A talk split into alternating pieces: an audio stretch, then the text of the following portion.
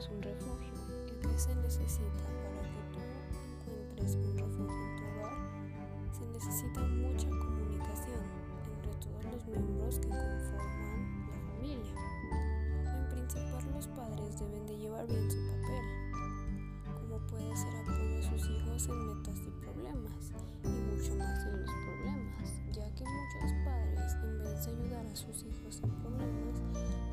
los regañan y les reprochan sus errores y les dicen muchas cosas, lo cual es hiriente para los hijos y a veces eso deja secuelas para su futuro. Pueden llegar a tener ansiedad, depresión y por miedo a los padres no dicen nada sobre sus sentimientos, ya que a veces los padres hacen